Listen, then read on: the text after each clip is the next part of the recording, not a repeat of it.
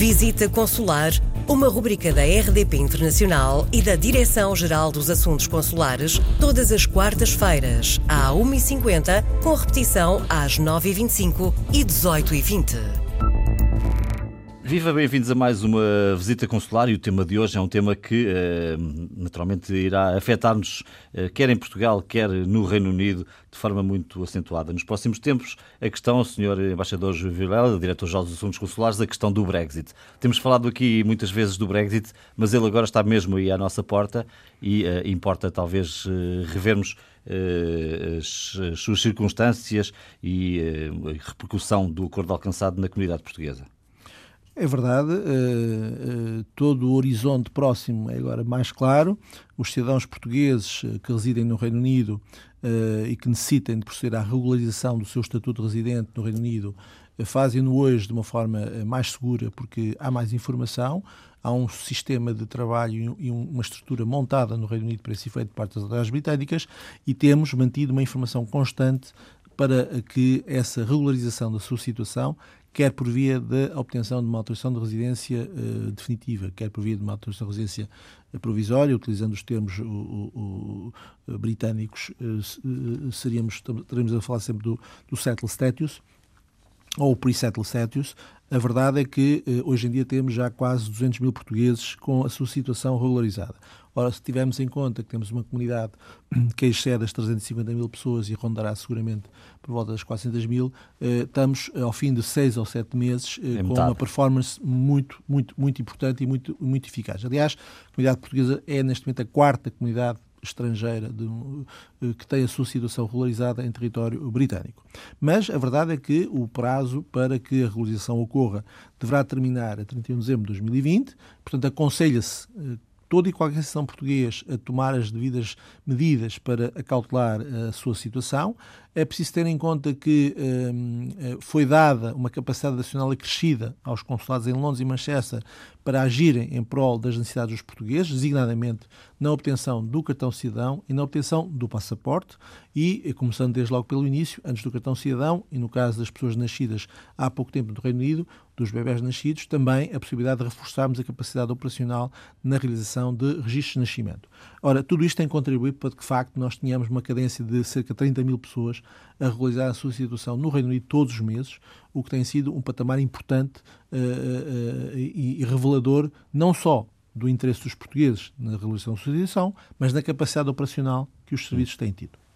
Deixe-me perguntar-lhe, para aqueles que nos estão a ouvir no Reino Unido hoje, o, o que é que falta fazer? Que, que mensagem é que gostaria de lhes passar? não deixem para amanhã o que pode ser feito hoje, é a primeira. não está a acontecer, estão a portar, estão... Exatamente, não está a acontecer, mas é bom recordá-lo todos os dias hum. e para que não, não, não deixem de o fazer logo possível.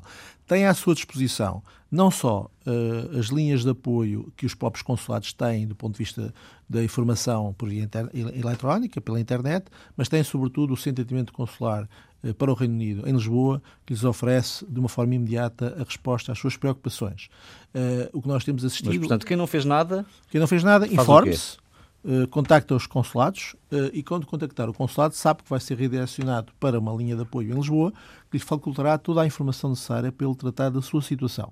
Guarde, guarde sempre os seus documentos comprovativos da sua residência em território britânico, os contratos de arrendamento, as faturas de, eletricidade, do gás, dos telefones, isto é, mantenha os seus documentos, mesmo que obtidos há 5, 6 ou 7 anos consigo, uh, são muito importantes.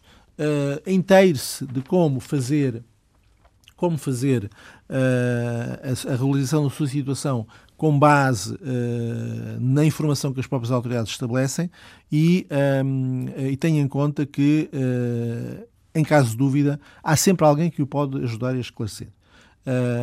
a linha de apoio ao atendimento consular para o Reino Unido está disponível eh, no horário normal de trabalho dos serviços externos e também da Administração Pública Portuguesa.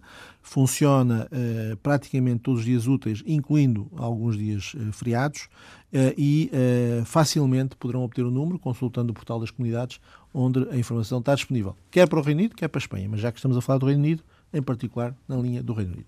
Posso perguntar-lhe já agora qual é o número de telefone que os portugueses no Reino Unido devem ligar ou o e-mail? O telefone é o, o 0044, portanto, no Reino Unido 44, e depois é o 20 36 36 84 70. E o endereço eletrónico é o cac, cac.ru.ama.pt. Eu repito, cac.ru.ama.pt.